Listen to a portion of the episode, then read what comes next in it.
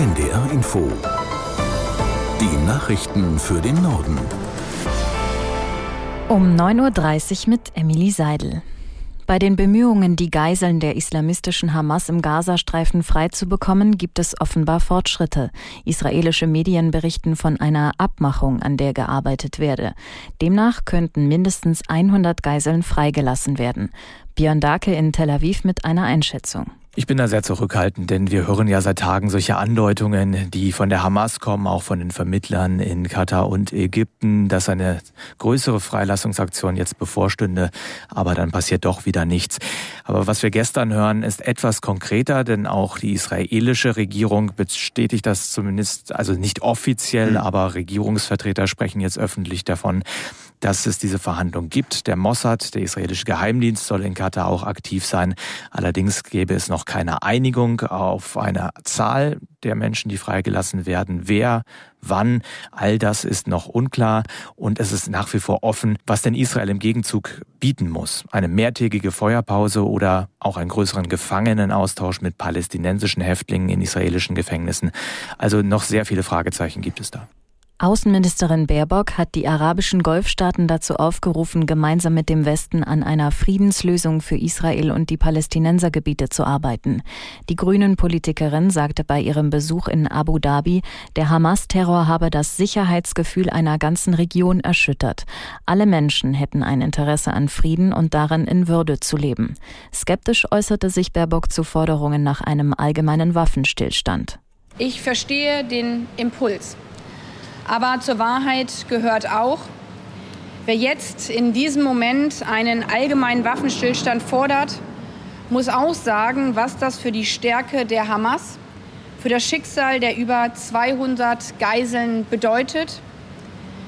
Wer jetzt einen allgemeinen Waffenstillstand fordert, muss auch sagen, was das für die Sicherheit Israels bedeutet. Israel, das weiterhin tagtäglich bedroht wird mit Raketenangriffen. Bundesaußenministerin Baerbock. Bundesverkehrsminister Wissing hat die Flughafenbetreiber aufgefordert, ihre Sicherheitskonzepte zu überprüfen. Hintergrund ist die Geiselnahme am Hamburger Flughafen vom vergangenen Wochenende. Es könne nicht sein, dass der Täter dort nur durch eine Schranke musste, um auf das Rollfeld zu gelangen, sagte Wissing der Funke Mediengruppe. Auch sprach er sich dafür aus, das Eindringen in den Sicherheitsbereich von Flughäfen härter zu bestrafen. Bislang würden solche Fälle lediglich als Ordnungswidrigkeit mit einer Geldbuße bis zu 10.000 Euro geahndet, so der FDP-Politiker.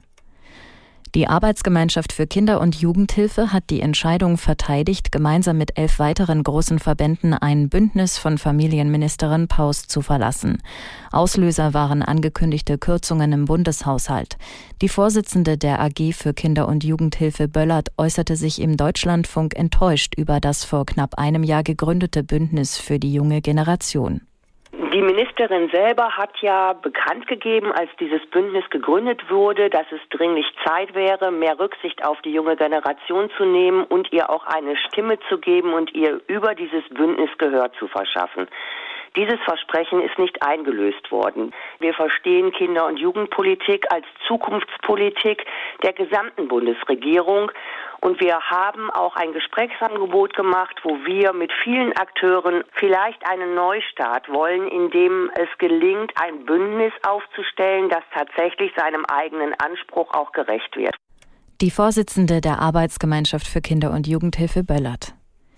Fast zwei Drittel der ambulanten Pflegedienste in Deutschland machen offenbar finanzielle Verluste. Laut einer Statistik der Diakonie, über die die Augsburger Allgemeine berichtet, rechnen 62 Prozent der Anbieter in diesem Jahr mit einem Minus. Jeder zehnte Pflegedienst befürchtet demnach in den kommenden beiden Jahren das Aus.